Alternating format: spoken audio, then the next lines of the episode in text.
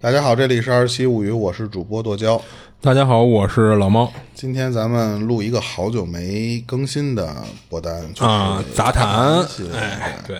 因为更了很长时间的这个案件和灵异故事，嗯，呃，我们其实有一些杂谈类的东西挺想讲的，对对，然后因为某些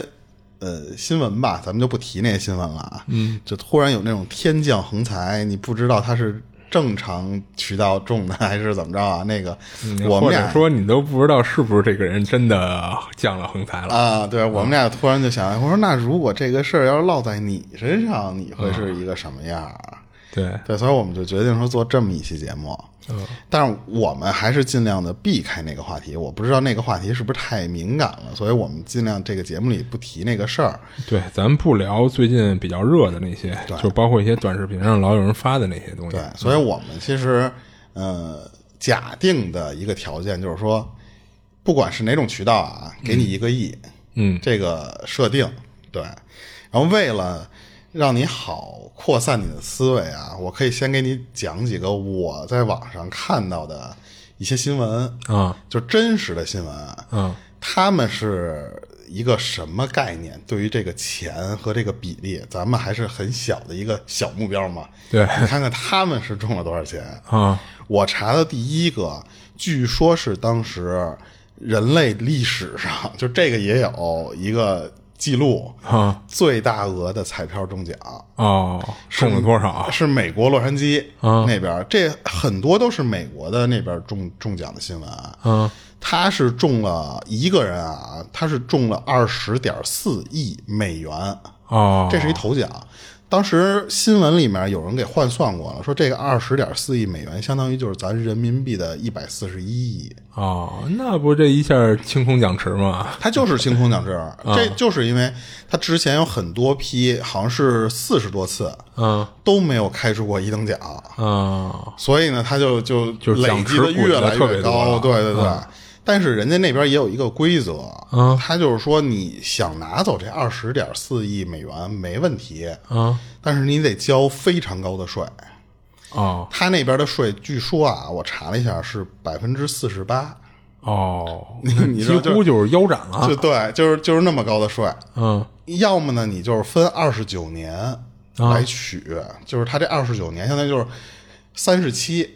三十期每开一期的时候，你就能取一部分。哦，因为如果你要你想你要是拿百分之五十的钱嘛，也就差不多十亿，啊，对，十亿美哎那美刀嘛其实，也不少了，啊对对是对。但是如果你要是想把这些全额拿走，那你就得二十九年才能拿完。哦，他等于不能一把提走，你可以啊，就交交百分之四十八税嘛，哦，对吧？哦啊，哦所以哎，那他这个分批提就不用交这么高的分批税提就不用了。啊我网上查了一下，就是为什么他们那边要流行这种分批，或者他们规定这种分批。嗯，人网上的解释啊，就是有一些其实是很合情合理的。嗯，就是说，如果你要是一次性取这么大额的奖金的话，你肯定会引起公众的注意和媒体的疯狂报道。那呃这这就对你的人身安全和隐私构成了一个威胁。啊那他分批取就不会了吧？我 操，分批取最起码低调一些啊啊，但是呃其实你你你你往后看，其实一点用没有。嗯对，这这是我查到一个，我觉得是多此一举，但是这是人家给出的理由。嗯，就是你分批取是可以降低这种风险，但并不是说完全规避，只是降低。嗯，这样你后续你慢慢你低调点儿，你别这每次来都跟中那个什么似的。确实，你每次来你三十年可能都都是一个不菲的一个金额啊。嗯，但是呢，就能让你稍微的降低这种被人家算计啊，或者说敲诈、绑架这种风险，而且呢，还能够通过这种方式。能让你冷静的处理你这个这么大的一笔钱的这个财务的一个安排，嗯，是有这么这么一个规划的。哦，还有就是说，你这么你这么做的话，这样的方式，你可以为这个获得就中奖者提供相当于是一个稳定的收入，嗯，你就不会就说一次性花光，相当于就有点他们那边的那种养老金或者说叫年金，嗯，就是我分批发给你，怕你乱花嘛，因为。美国那边其实中这种头奖的人也就挺多的，但是呢，败光了的肯定也更多。嗯，所以其实他们也是为了避免这种情况发生。啊所以它其实就是说分批这个事儿就是为你好。还一个，我甚至觉得会不会蒋池他一次性能拿出那么多？虽然他因为一一次一次滚动，确实滚动到那个金额了。但是我不知道那边是不是有，比方说那种公益性，他得拿出一部分钱来干别的，他可能一时间他啊不是，那我觉得要是这样的话，他会提前规划好，你比如说其中的百分之多少是用作公益性的，嗯那你这人中奖你就中不了那部分的钱，哦应该是啊、或者说你这中奖其实不会中过一个超过奖池的钱啊、啊，我觉得是这样。我要不就是什么，就是如果你一次性取这么多，可能那些银行它不会有这么多的钱给你准备出来，你需要哦调度，你需要什么的，可能也有这部分原因。啊这是就是就我查到的，嗯然后我还除了那个，我今儿其实搜了得有小十个这种中奖的，啊哈哈， 就你你所以就是你看他那第一个就已经非常高了嘛，嗯今年还有一个，啊今年一月份的时候，美国又是某某彩票啊，那我就不说了啊。那头等奖，这肯定都得头等奖才能获得这么高的金额啊，十三点五亿，哦，这是那也差不多得有九十亿，小一百亿了缅缅因州那边的也得就是二十九年分三十七，啊他们那边的那个彩票，他说据据说啊，就只有六个数，全都猜中，你才能就是获得头奖嘛。他们数少，但是他们那个数好像数位数多，总共中六个数，但是那那个六个数，咱那边好像比如三十五、三十六是顶天儿吧？嗯，他们那边好像得有七十多、八十多，好像是、啊好像是，我不知道是不是同一种啊。嗯，但是这不重要。 反正就是概率也不高。但是呢，他这种彩票，嗯，之前的很多的头等奖中奖者啊，都是选择了跟之前我说的那个方式不一样，就是一次性、啊一次性是吧啊，就是我不我我受不了，我我宁可腰斩，对我也一次性。对他这个彩票之前的很多头奖都是直接领走，嗯，这就不一样了。哎，那你看啊，它这个，呃，这是十十十三五13.5亿亿，嗯它差不多就是九十亿吧，就是说，那你分三十期的话，那其实一期能领个三亿吧？我数学不好，算不啊，对啊，一期能领个三亿，哇，这不是这还不够，三十期你一期怎么能领三亿三十九九十亿。呃不是啊你说九十亿人民币，啊人民币啊啊一期能领个三亿的人民币啊啊啊啊！那你这也是一天文数字，这还不够，那肯定那肯定非得一把取出来。咱们今天的题目才是一个亿，人家那一次就是三十亿，那肯定是不一样的。啊，就你说这好家伙，非得一把取出来。就但是你别忘了，那边儿其实有很多的那种案件，就比方说你突然中奖之后，媳妇儿给你崩了，啊，他可能等不到、活不到那个二十九年领完的时候，他拿他花不到那个钱，他就可能会出现意外。那那不如我就直接全取出来。我觉着我怎么感觉全取出来被崩的概率更大呀？ 就是因为没有碰到过这种事儿，我也没有过这种担忧，你知道 吧？而呃，然后我接着念啊，就是说嗯这个美国那边儿之后又又开出过一个彩票是十点八亿，这个金额其实是慢慢递减的，因为我念的是第一个就是最高的那个，啊就是你啊按这个金额数排了个序。最最狠的那个，对，这个十点八亿其实也相当于七十七亿人民币了吧，嗯，左差右不多吧。嗯他这个中奖概率，啊人家统计过是二点九亿分之一，呵嗯 全球六七十六十多亿了嘛，现在奔七十呃现在了得嘛，奔七十了啊！啊，所以他这个二点九亿分之一，关键是你知道他当时是在一个便利店，人家那个便利店是允许购买这种东西的啊，嗯，那个便利店因为头等奖的这个人中奖，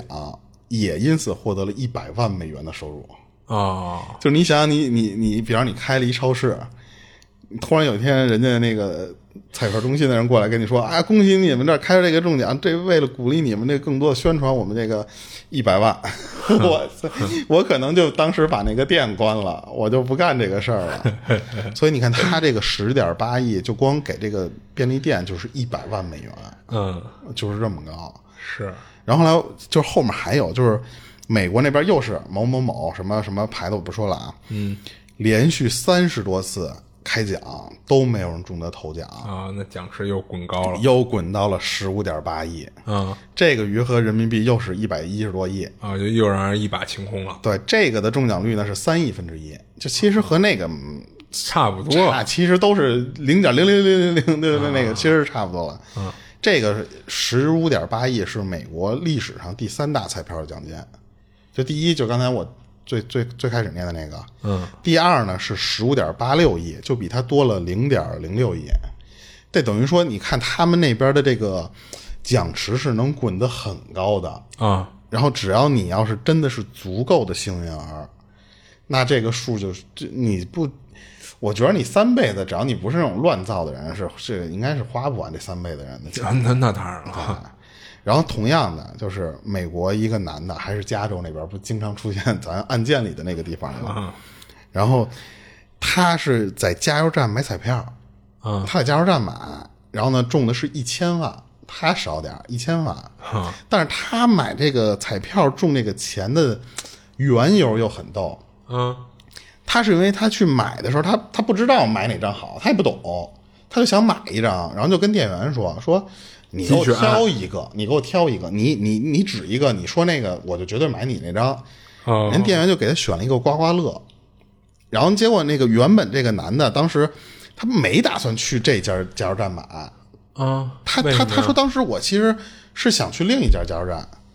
买那个彩票，但嗯是那家呢、结果没开门儿，哦，等于他还不是说去加油顺手买一张，他可而能是他也是就去加油，但是就是买这个东西就是看见了，哎，就正好想买一张就买了，嗯对，所以他当时本来就连这家店都不打算去的，是一个意外。他常去的那家，可能就比方说正常咱下楼就到，他可能跑了两公里才跑到另外一个加油站，结果还不是他挑，是人店员给他挑的。啊最后他这一千万，他就直接选择就直接领取一次性，啊差不多五百八十万。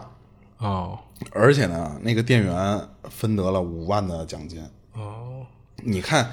就是他们那边好像这种中奖，我不知道这个是中奖人分的这个分红啊，还是彩票给的分红。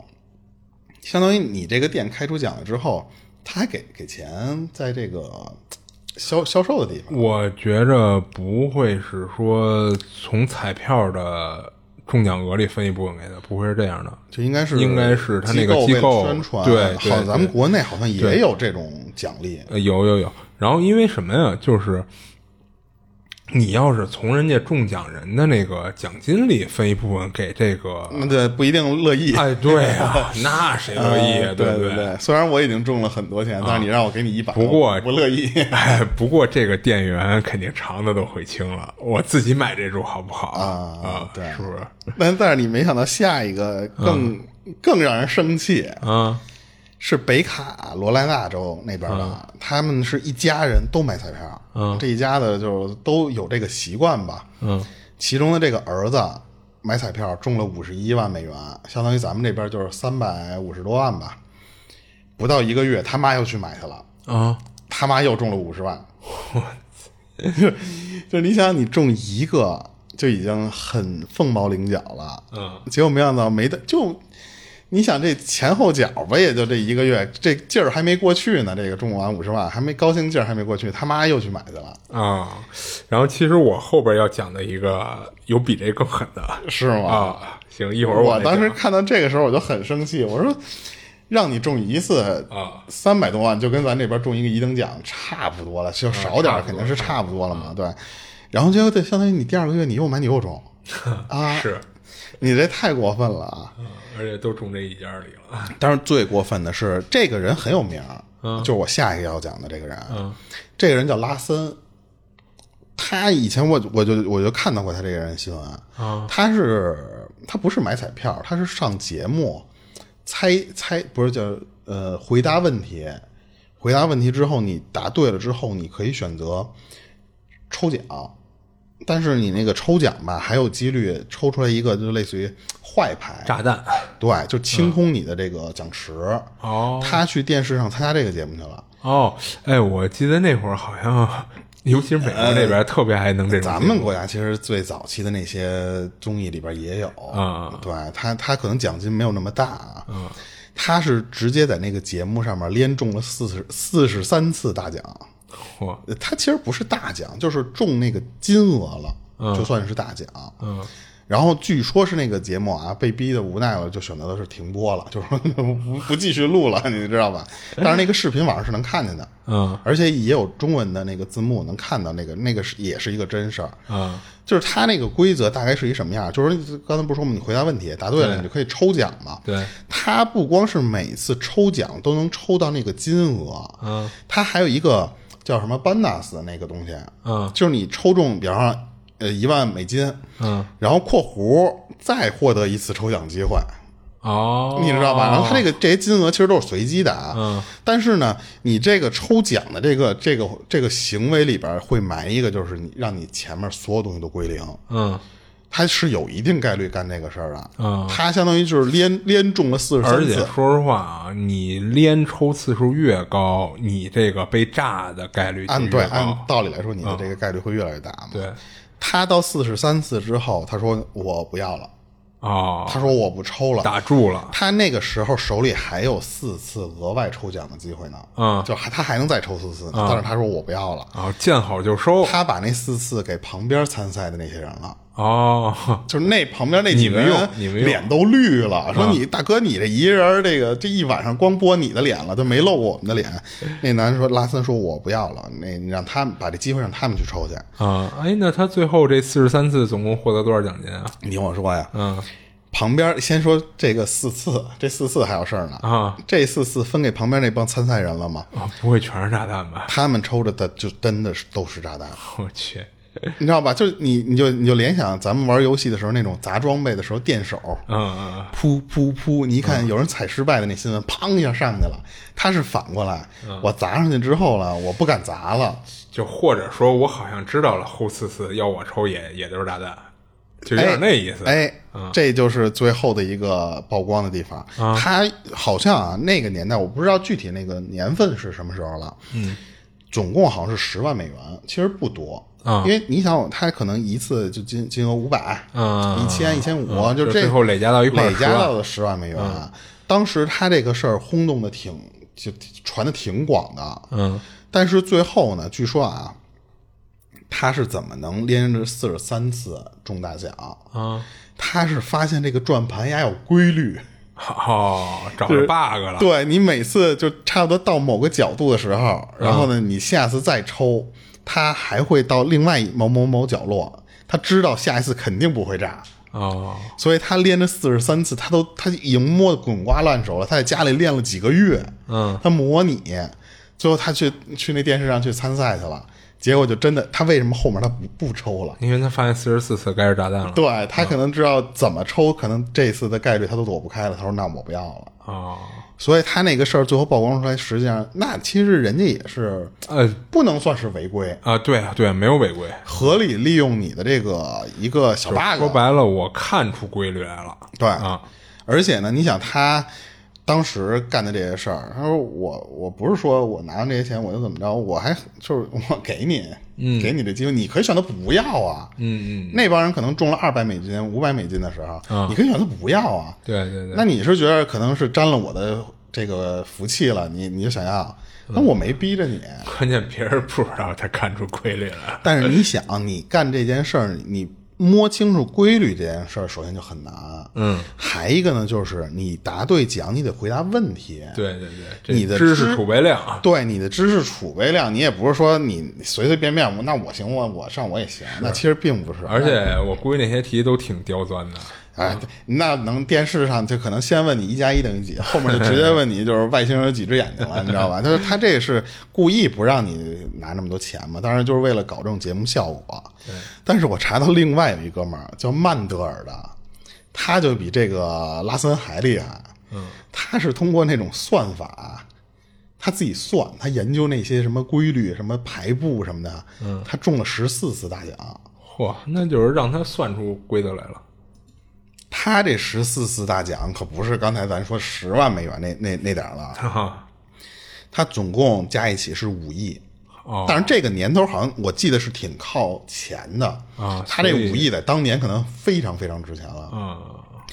他是有一个什么算法，但是这个算法最后没有公开出来，而且就算公开出来了，现在早改进了。啊，对啊，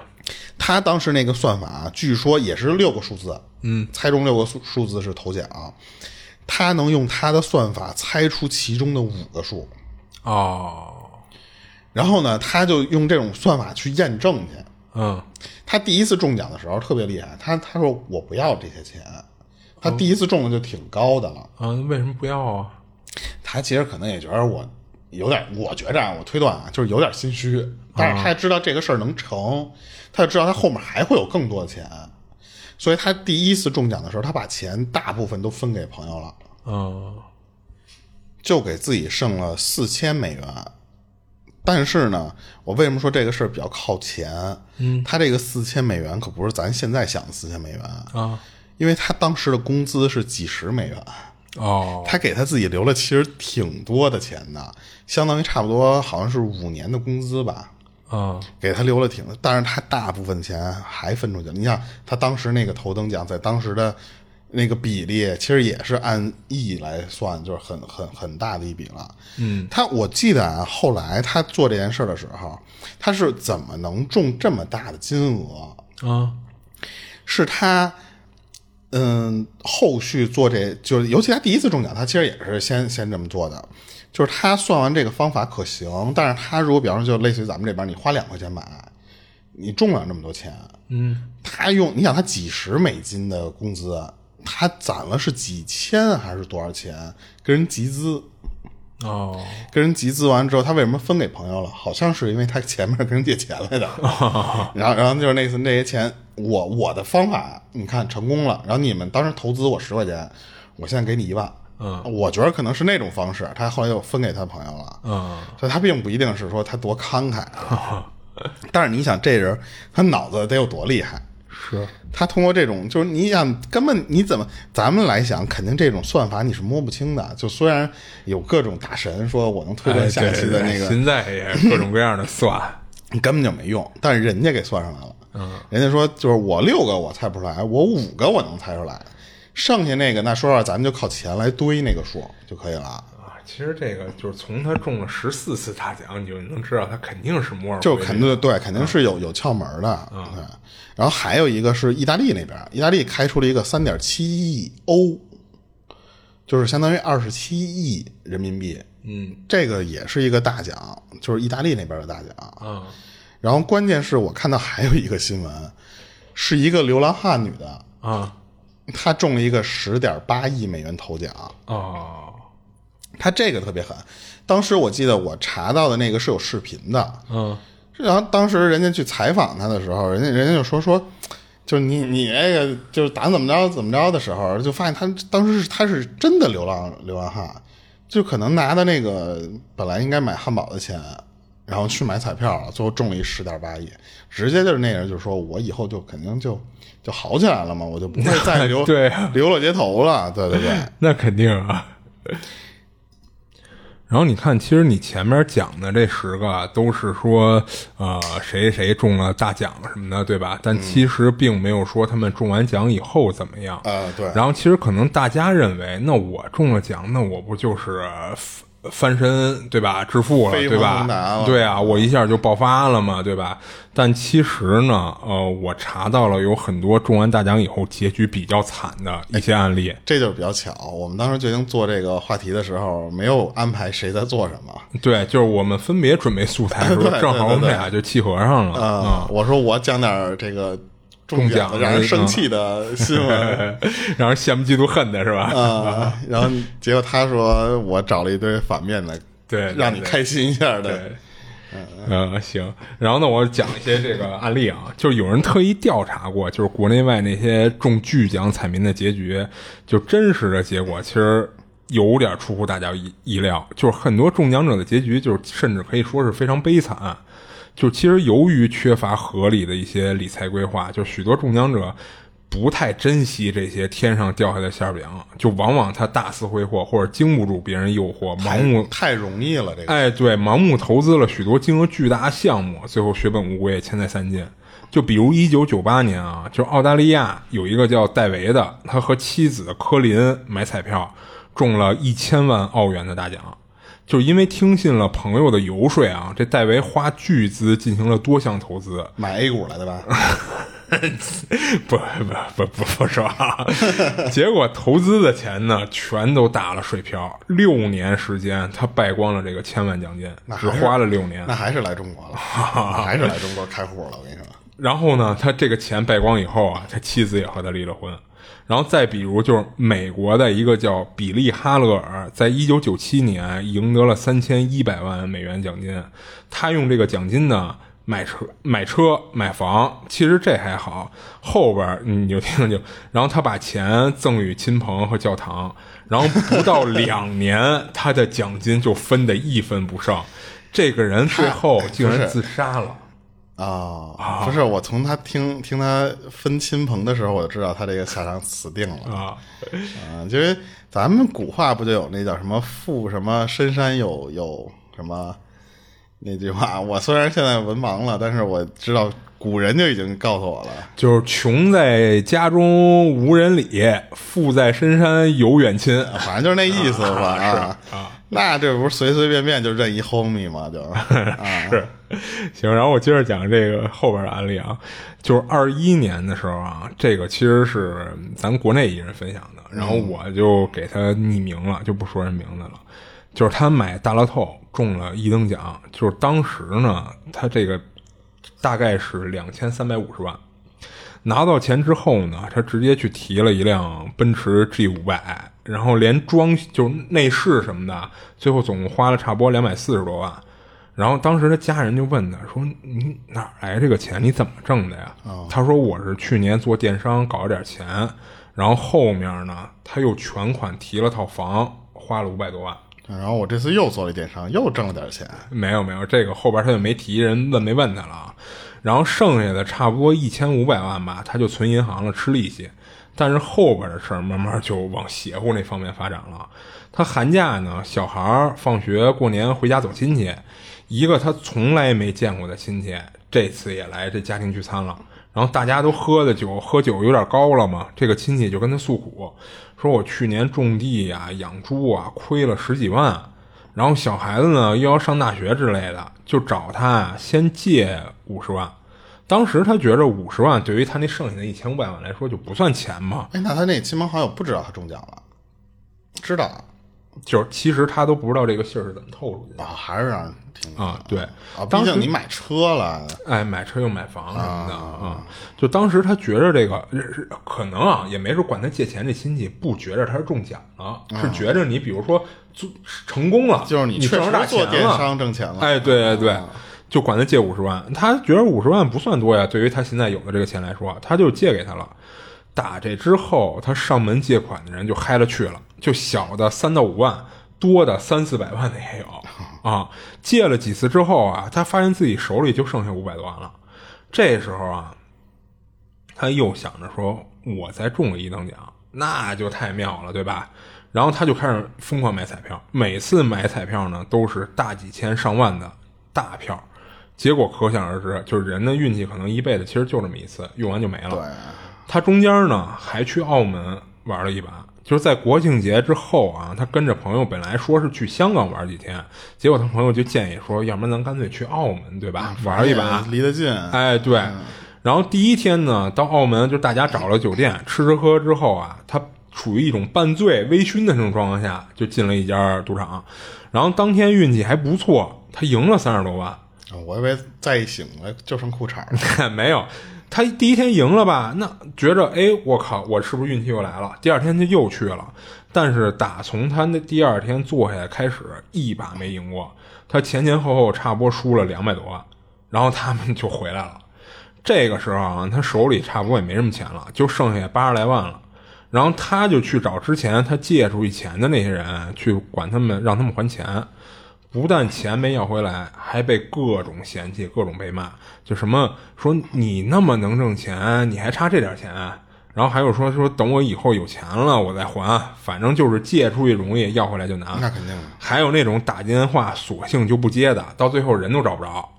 啊。哎，不过这个就是我想到一个人，就是网上之前特别火，但是我其实不怎么关注那一片儿的。啊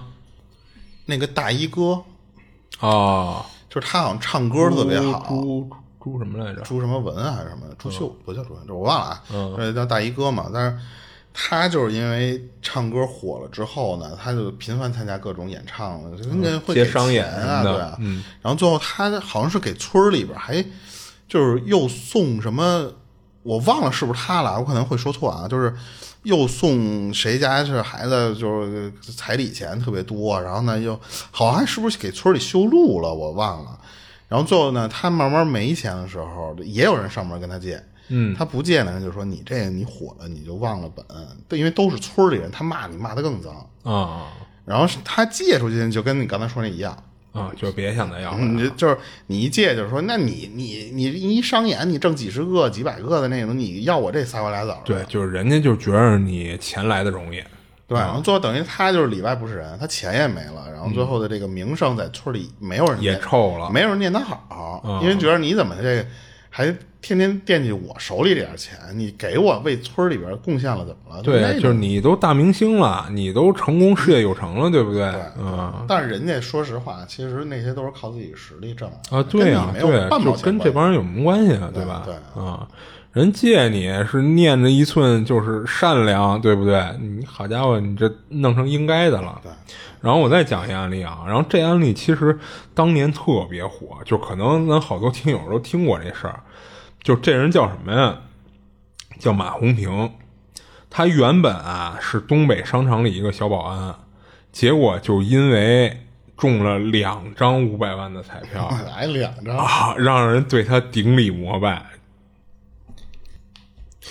就如果说中上一次五百万彩票是踩了狗屎运了，那么一年内连中两次五百万，那可以说是天选之子了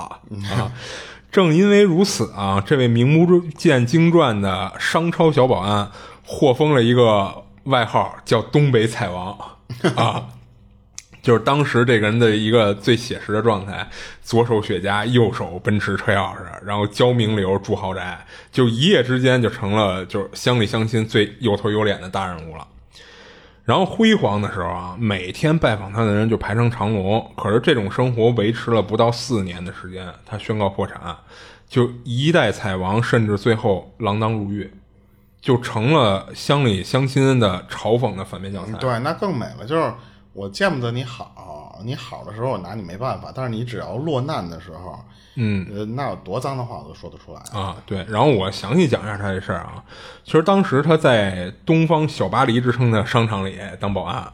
就八十块大洋，就一次中了九千八百一十六块。这个马红平出生在牡丹江，是一个贫穷家庭出来的孩子，就没上过多少学。他初中辍学以后呢，就进了兵工厂。但这个马红平呢，就是为人善良、慷慨大方，为此呢，就是有一个二十多岁的姑娘一眼就相中了他。但是好景不长，当时下岗潮席卷，这不惑之年的马红平呢就被迫下岗了，就成了一失业人员。为了谋生呢，他就拖家带口来到了就是富有“东方小巴黎”之称的哈尔滨寻找机会。在没有对口的技能和学历的这种情况下，他这种找工作就是屡屡受挫，最后只能是在一家商场里当个小保安。但是呢，他发现啊，在这里就是好多女人们都穿着貂皮大衣啊，喷着高高档香水儿，就出没过这些商场嘛。然后男人都打着领带，西装革履的，嘴里还叼着香烟雪茄。这个老马呢，也想给他老婆买件貂，给孩子买个像样的玩具。可他一摸口袋啊，这寒酸的样子，就让他恨不得找个地缝钻进去。就当然了，就是那种街头混混、小偷小摸的这种行径啊，这马红平他本人还是不屑去干的。但是每每想到一件好貂皮就得上万元，自己当个保安，你这点工资得攒到猴年马月啊！就突然感觉钱这玩意儿还是好东西，啊，对，他就开始怀疑是不是老实人就该穷一辈子，就有这种想法了。然后就在这会儿啊，就老马就不经意间一抬头，就猛然间看到了远处两个闪烁的红色大字“彩票”。某某某，就是他就想啊，如果自己中了，立马就给媳妇儿买个貂；如果不中呢，我就当图个乐，我献点福利，献点爱心了。嗯，一举两得吧。于是呢，这个马红平啊，就走进了这个彩票店，掏出了当时的八十块大洋，就买了人生中的第一张彩票。回到家里以后啊，这马红平没敢将买彩票的事儿告诉妻子，因为他知道一旦妻子知道自己拿了八十块钱去挥霍，你今晚就别想睡安稳觉了。 对，就是虽然，嗯，八十块钱可能咱们觉着不多，但是在他的那个经济实力哎下，，对你想想他的环境和背景嘛，对对吧？对对，而且说实话，八十块钱也够吃好几顿饭了。啊，而且他这年头其实还挺早的。然后第二天一早呢，这马红平就急匆匆的赶到这个彩票店去兑奖，万万没想到他这次第一买人生中的第一张彩票，直接就中了九千八百一十六块钱啊！就当着这个彩票店员的面啊，这老马当时就开心的喊出来了，就他觉得真是太过瘾了，就我只花了八十块钱，我就能领一万块钱奖励。就找到了致富的一渠道，哎，对，就是已经赶上了他当时一年的工资了。他第一次尝到了彩票的甜头。这马红平呢，就如愿的给妻子买了一件貂，给儿子买了一台电脑。回到家呢，他告诉妻子说，这些钱啊是他买彩票得来的。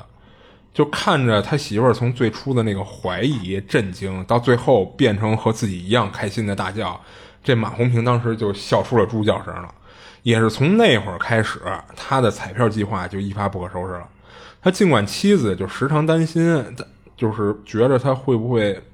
败光了家产什么的呀，但是一想到这个马红平啊，是为了改善家里的生活条件，也只能是默默的祝福自己的男人，希望他运气可以再好一点。而且毕竟这个钱也花在他头上了。哎，对。然后当时赶上什么呀？赶上那个双色球刚登陆黑龙江啊，就平日里这个马红平啊，就像过往一样，就踏实的上班挣工资，下班路过彩票店呢，他就买彩票，回到家就开始鼓捣研究。就当时双双色球刚登陆的时候，这是第一个把最高奖定到了五百万的一个巨彩啊、老马觉着自己能中这个奖，我有中这个奖的命。他每次路过体彩大门，都幻想着说进去领奖，然后被一堆票友祝贺。就终于在二零零三年十月这天上午，就马红明出手了，花了两千多块钱去买彩票。开奖当晚，这老马是心烦意乱，就躺在床上翻来覆去，怎么也睡不着。第二天一大早，马红平再次出现在彩票店门口。等他一直对到第十张的时候，发现中奖了，还就是五百万。这就说明什么呀？就是如果买完彩票之后，你觉得这事儿我稳了，啊，说明你肯定中不了奖。你要是那种心烦意乱、莫名的那种无由头的烦躁，哎，说明就是有一个提前的这么一个预知量打给你了，然后你让你有种小感知、第六感，哦，是吗？那我每次都有这种感觉啊。就是你买完之后，你不要每一次都觉得这次稳了啊，哦你得像他这样，就是，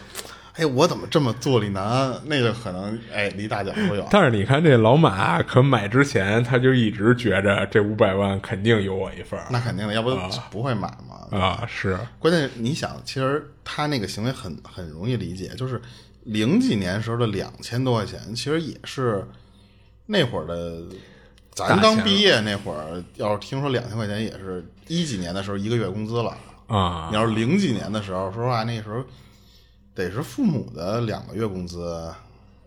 啊，这100这个块钱这个我也不记得了，咱他就不他跟这儿的这算个了。一次投入其实是挺大的，对对对，呃加上他啊，也是他之前中的那小一万块钱，其实已经早就没了。哎，差不多。你想，他买一貂就得花多少钱呢？对不对？还给儿子买一电脑，对吧？就当时他发发现这第十张中了这五百万以后啊，他就感觉自己好像在做梦，就好半天才回过神儿来。就是现在，他那会儿已经无法思考了。就是他五百万，他想的什么呀？我得用几个袋子我才能装下？他索性啊，先给给他妻子打一电话，在电话里呢，这老马就激动地说：“媳妇儿，我中了，我中了五百万。”他媳妇快儿拿大木盆 来，他媳妇儿一开始不相信，就说你别成天白日做梦，你真能瞎掰，你好好上班比什么都强啊。然后马红平呢也没再解释，他直接就带上钱就找到妻子，说我没骗你，我真中了，你看钱我都领回来了。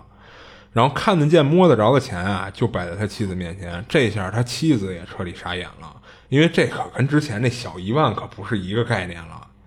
然后马红平多呢大，一一一一捆儿，啊，对啊，一万块钱就是这么厚的话，啊，那会儿还是用现金呢，对啊但现在已经不不让了。五百万得他得当时拿多大一个麻袋呀、回来 是是，我就老想起那些港片里那些交易，动不动一行一手提箱一翻开一摞一摞一摞，不是就是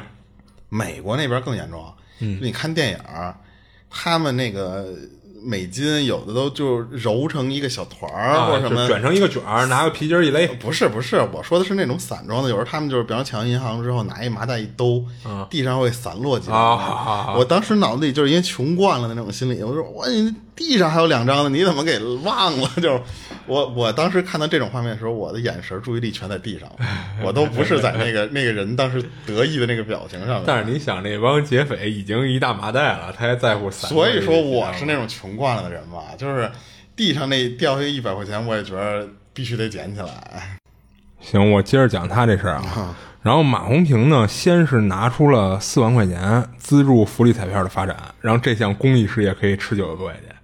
但是他怎么资助的我不知道啊，会不他会？这个资助不会是还想接着拿这四万块钱买吧？嗯，不是，不是，他这次肯，他这次资助肯定不是指的说拿这四万块钱接着买了，啊，那他是不是捐了？呃，有可能，有可能就是捐给福彩机构一类的，可能是啊、嗯然后之后呢，一个出租车司机肇事逃逸，马红平资助这个受害者家属，并且托人找到司机电话，想劝其尽快自首。然后除了这些啊，马红平还帮助了一个需要做肾移植手术、急需用钱的一个大学生，并且对这学生说：“说等你出院了，需要钱就告诉我，以后我就是你爹。”哈，哎，其实他这么做，说实话啊，嗯。嗯，于情于理来说是不对，是对，但是其实又不对的事儿。嗯就是我就是我之前看到很多网上的那种，一遇到某些在网上求助的那种，嗯，就比方说急缺钱救病的这些人，嗯，就会有人就艾献特出自己的爱心。不是有就会有人艾特某某明星说你为什么不捐他点钱？哦，那我觉得不对的是那个艾特的人啊，对，就是就有点道德绑架了嘛。，对他们就会觉得啊，就你就不不你差这么这有个钱二十万啊。对啊但是你想，如果放在那个明星的那个角度来说，我但凡只要伸出这一次手了，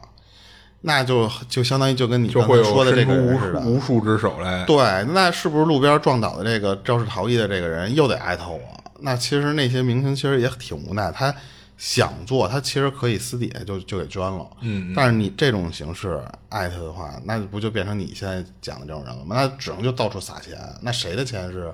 风刮来的呀？对啊，对啊。行，然后我接着讲，就当时的这件事儿其实感动了很多人。然后也许啊，正是因为他这些善举，为马红平再次积攒了福气。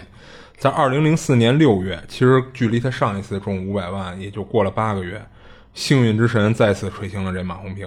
就是当他看到他停下来那个开奖号码，马红平再也掩饰不了内心喜悦，他就抱着自己的媳妇儿说：“我又中了。” 马红平再次中奖五百万这个消息传出去之后，立马就在社会上引起了一阵轰动。就为此啊，就很多人就慕名而来拜访这个东北菜王。就有人说啊，他是转世财神，被贬下凡的那个神仙。这老马家门口啊，每天就挤满了人，要见一见财神的尊容。当然呢，一定要摸一摸这老马的手，摸一摸脑门儿啊，说这好家伙，这可比黄金还要贵啊。最开始呢，这老马没太在意自己中奖的影响力，还是照常去商场里上班，还做他那个他小保还安。上班呢哎，对，只是呢，人红是非多，总是被人围着要签名。有天夜里，他发现下班以后啊，他被人跟踪了。这就让老马吓了一跳，他知道继续住在这里啊，就铁定就不安全了。那确实是因为你已经被曝光这么多次，并不是说你中了奖不上班啊，但是就是说你的这目标太明显了呀。哎，对，而且尤其你想，这是零几年的时候，等于手里他好家伙千万富翁了，对不对？于是呢，他花了两百万在北京买了一套别墅，一家人呢就搬到了北京。一家人的生活啊，开始就有了起色。衣服呢，我要买最贵的；下馆子我也要去最好的。回到老家呢，亲戚朋友一起吃饭，一定是这老马来买单，就因为他觉着啊，我现在富有了，我自己的朋友呢，也应该跟自己一起沾光。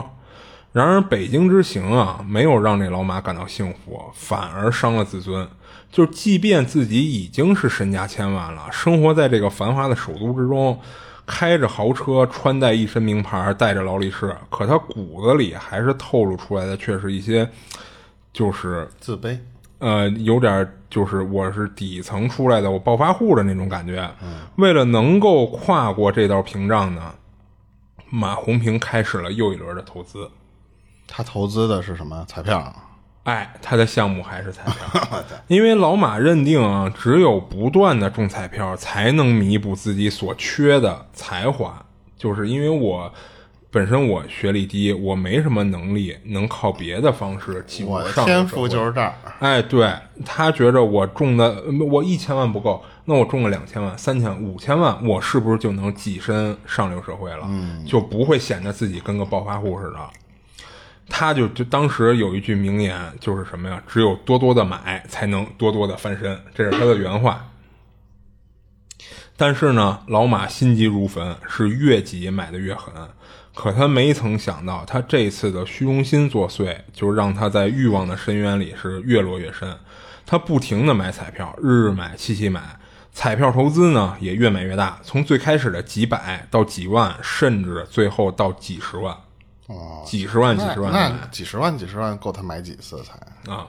老马说，就是他只有一个执念，就是他那句话，只有多多的买，才能多多的翻身。但是呢，越是买，他越不兼重，老马就越是心急如焚，然后他也就买的越狠了，加倍啊！最终呢，两年时间不到，这个马红平的千万资产全部亏空。为了能够继续筹钱买彩票，这老马干了一什么事儿啊？他回回到老家啊，以承包工程为名，开始诱骗身边的熟人投资，哦，并以老马名誉工程结束后连本带利一起偿还的这种借口。起初呢，他亲戚朋友们啊，对这个马红平的为人是看在眼里的，也知道老马的手气是香手金手，嗯，所以呢，一开始是毫不吝啬，就将全部家当就跟着一起投了，好不容易凑到了一百多万。可是马红平背着亲戚朋友啊，拿着这些钱，他不是干项目，他还是来到了彩票店门口，抱着一把翻身，翻身以后我就金盆洗手的这种愿望，他一百万全部梭哈了出去。但是这一次和他前面的很多次一样，并没有好运降临。在二零零八年九月，这哈尔滨市啊一审判决，被告人马红平就因犯诈骗罪判处十年有期徒刑，并剥夺政治权利一年，罚款五十万人民币。至此呢，一代东北彩王就跌落神坛，就此陨落，就令人特别唏嘘。然后如今呢，这个马红平啊，年过半百，已经出狱了，但是物是人非，妻离子散，众叛亲离。不过呢，十年的改头换面，或者说改造吧，他不再是当初那个彩票迷了，他也没有想过说我去偷去抢，做一些这种违法的事儿了。他只有一个想法，就是想过自己普普通通的小日子，让自己再当回保安也可以。就当然啊，他在北京还有一套小别墅，然后那别墅还有，嗯，还有啊。嗯 哎但是我觉得他这说实话，这种经历，嗯，你就算他出狱之后不再买彩票，但是你每次路过彩票店，因为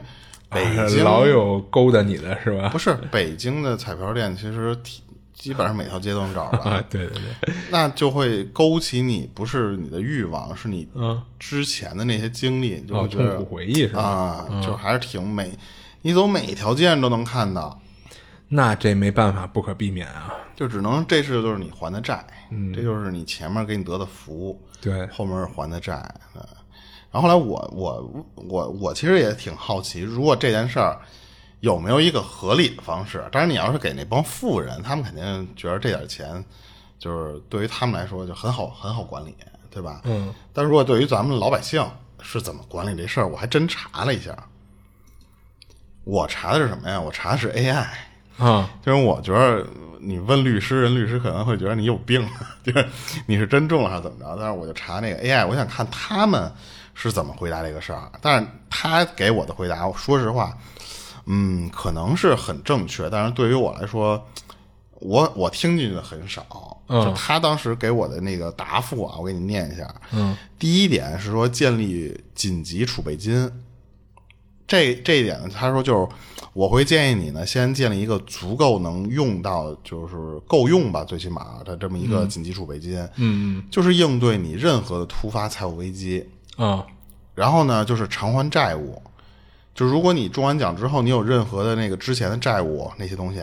你优先考虑先把这一部分填平。啊，那肯定哦对，估计这是所有如果背着债的人都肯定优先选择的事儿。嗯对，然后就是财务规划和咨询，他他 AI 给你的建议啊，他说就是你去聘请专业的财务顾问，嗯进行长期的财务规划和投资咨询，嗯，以确保就是相当于你这个钱可以再生钱，对，可以有一个而且健康最的起码增长是一个呃稳妥的方法。然后呢，他他就建议我说，投资和资产配置，嗯，这里边有一部分呢是说分散到不同类别中啊。啊他说就是你可以去做一些像股票、嗯 债券、房地产啊，啊，然后当然有黄金，还有就是其他的这个，他只是举例。嗯就是其实他的意思就是不要把一个鸡蛋放，呃不是不要把所有鸡蛋放在一个篮子里嘛。对对其实对，但就是他给我建议的这几点，我看完之后，我觉得他可能还是不太了解中国的国 情。但是他下一点，我觉得是很重要的啊。他说就是教育和自我提升，哦就不光是你个人的，还有就是家庭方面的教育和发展，包括就是说你的进修啊，或者技能培训这些东西，包括什么就是旅游，就是它也会增加你的这个个人的生活质量和这个见识嘛。嗯，还一点他就说说你可以考虑捐，就捐、就用一部分来做慈善事业，啊这样相当于就是帮助更多需要的人嘛。啊接着他就跟我说，你就可以用来享受生活了。他你看，他其实把享受生活放在挺靠后的，啊就是说留出一部分资金用于个人和家庭的娱乐、旅行，嗯还有休闲活动，享受生活的乐趣。你看，他其实这个规划，他前面的那些东西和你当时讲的这个反面教材的这个，嗯，他其实有点反过来。对人家正确的顺序，其实你除了外债那些东西要全全填平了之后，你第一件事儿你先要保证你的这个钱有一部分能增长，有一部分能应急，嗯，然后你再去享受。啊，而不是那种坐吃山空的，就是我一味的去花这些钱。对，然后还一个他就说什么税务规划，就是这个我就不太了解了。对，然后有人有人算过，就刚才我说的那个第一个中奖的那个人，他不是美国第一大奖金吗？他那个金额，呃，还有一个是我忘了是他具体对比的是哪一个了啊。反正他当时算的那个规划说那个钱数是，如果你月薪要是一万的话，你得工作十万年才能达到那个金额，嗯应该就是说的那个第一的那个奖金。啊他这个十万年，相当于是你得从猛犸象那个年代，就一直干到现在。关键是干到现在是能挣多少钱呢？是你刚才刚才我说的那个奖金的十分之一。啊就你就想想这个金额到底有多大？就是你月薪一万，可能对于北上广来说啊，算一个不是很高，但是最起码也挺高的一个数数额了。但是你得工作十万年，相当于你想你想挣满这些钱，靠工作来说，你得打一百万年的工，嗯就是保持每月挣一万块钱的这个这个速度。啊才能挣到他那个钱。你就像他当时那个金额到底有多大？然后后来我查到，其实人家那边是有一些也有作假的，就国外，国外也有作假的。他是据说是美国那边有一男的，他是用十多年的时间，利用这种便利啊或者什么东西，他让自己中了十，你想十年时间，总金额是一亿人民币。 啊就是你你啊，我就不多说了，你就想想就是这个这个东西。啊嗯，当时我就看说中一个亿，好像是说交完个人所得税，差不多就是如果就是说咱们就好比啊，就是没有那么多钱，不好算。中一个亿的话，你交完个人所得税差不多是八千万嘛。啊！对啊，人家算我说八千万这个这个这个数量啊，你放在任何一个银行，你基本上可以谈到的那个利利息利率，都能轻松的谈到百分之五以上。嗯你就算百分之五以上，那你一年的利息算下来，差不多就是四百万，哦相当于如果要是按不管是那个 AI 的建议，还是说你的自己的规划啊，你只要合理的利用这么多钱的话，你一年光利息就是四百万左右吧，四百万左右，平均到每个月的利息就是三十多万。你想想，如果是，当然他们这个没有中到一个亿啊，就是说，你好好利用这个钱的话，其实每月吃利息是可以的。 那是啊我看到很多人当时就说说不用一个亿，就说你给我一百万，我就放银行躺平 了，就不会。但是说实话，我觉得说这种话的人，他嗯能这么轻松说这句话的人，他拿到一百万不会一分不动，然后马上存在银行的。对对他还是可能会，我先取出十万来，我先花一其花。实啊，我觉着可能百分之九十以上的人中了这个奖以后，会把享受放在第一位。对，这也就是为什么会有那么多的反面的教材。对因对为他就是我可苦了这么多年了，我一定要补偿一下我自己。嗯比方说中一百万，那我要不要先拿出十万来？结果后来发现十万好像嘶买辆车就没了，而且还不是什么好车。嗯，那我再拿出点儿，嗯，慢慢的这一百万很快就就就是这么空的。但对是如果你看像 AI 它的那种推荐的方式的话，嗯，你一百万有一百万的过法，像它这一一个亿有一个亿的这种规划方式，但是总会给你一个保障的那个钱。对，啊。不过说实话，如果就是刨去前面说的这些新闻的这些东西，啊如果真的有一天这个好事儿落在你身上了的时候，你会是一个什么想法？就是啊，就好比啊，就是不一定是说买什么东西啊，就好比有一天你突然碰见上帝了，但是那个上帝有一条件，不是白给你这个钱啊，就是好我给你，但是呢，我得拿走你身上一个特别你看重的东西，然后我再给你这笔钱。啊那这时候你会做这个交换吗？我觉着如果他的要求是我最看重的东西，嗯，那我应该不会是一个亿啊，咱们这个啊，呃因为我觉着我最看重的东西应该不是拿钱能衡量出来的啊，就是你自己的命、是吗？啊！操，那也不能这么说。手手刚拿着这一个亿，然后突然梆梆梆飞来二百多颗子 弹，呃，就是这个可以包含在，就是说不是说最看重，就是说非常看重的吧，这么给你降低一下要求。非常看重。对，就是拿完你肯定会心疼的，或者说肉疼的那种东西，你会去做这种交易吗？我会拿我的帅气跟他 讲。 那你可能那你可能还得欠人家点儿钱 啊。就好比啊，我给你我给你做一个假设，这都是假设啊。嗯，嗯，要你两只手，我不会，一个亿，你哎不会会。啊，我不会。说实话，如果要是一个亿，而且是嗯无痛的啊，就是比方说你给我弄麻醉了，你别当着我面梆给我来一刀。不是不是不是，我觉着啊，就如果你真的狠的下心舍掉这两只手去换这一个亿，那点疼痛对你来说可能就不算什么了嗯啊因为它痛可能也就痛一阵儿的事儿啊你可能会觉着我忍忍痛，我拿着一个亿有什么换不来的，对不对？但我觉得这个前提条件下是你愿意放弃自己的双手去换这而一个亿且，其实这是有一个小的一个 bug 的，就啊是我为什么这么问，啊就是因为我之前在网上刷到过很多那种，就是说如果能还我一双手的话，用多少钱来我都愿意。啊，对，所以那我这是觉一个着反过来，那你其实你看，其实就是一双手，其实对那个人来说，他的那个带来的不能说是好处啊，就是说带来的一些他想达到的效果是比那些钱重要的。对，那因为这是他这么多年经历的没有双手的这个痛苦所带来的，他认为这个东西是最重要的，你比多少钱都重要。嗯啊那那我现在要问你，如果上帝这时候说我不要你这个这些东西了，啊，就是好比就光给我，那我当然乐意就了告诉你一排数字，让你去买，啊你你就乐意。啊， 对啊，那如果按咱那不们就是嗯天上掉馅饼 吗？就咱们国家，就是因为美国那边儿，嗯啊他是会大多数人啊，嗯他是会露脸儿的。啊，然后你哎告你这个数你中了，你会露脸吗？我哦他要不是强制性必须露脸，我肯定不露脸啊这肯定不会露脸。啊，啊。不是放在美国那边呢，什么叫放在美国那如边果这个数是告诉你六个数是美国那边那某某某的，必须露脸是吗？不是必须，但是人家那边基本上都是自愿露脸儿。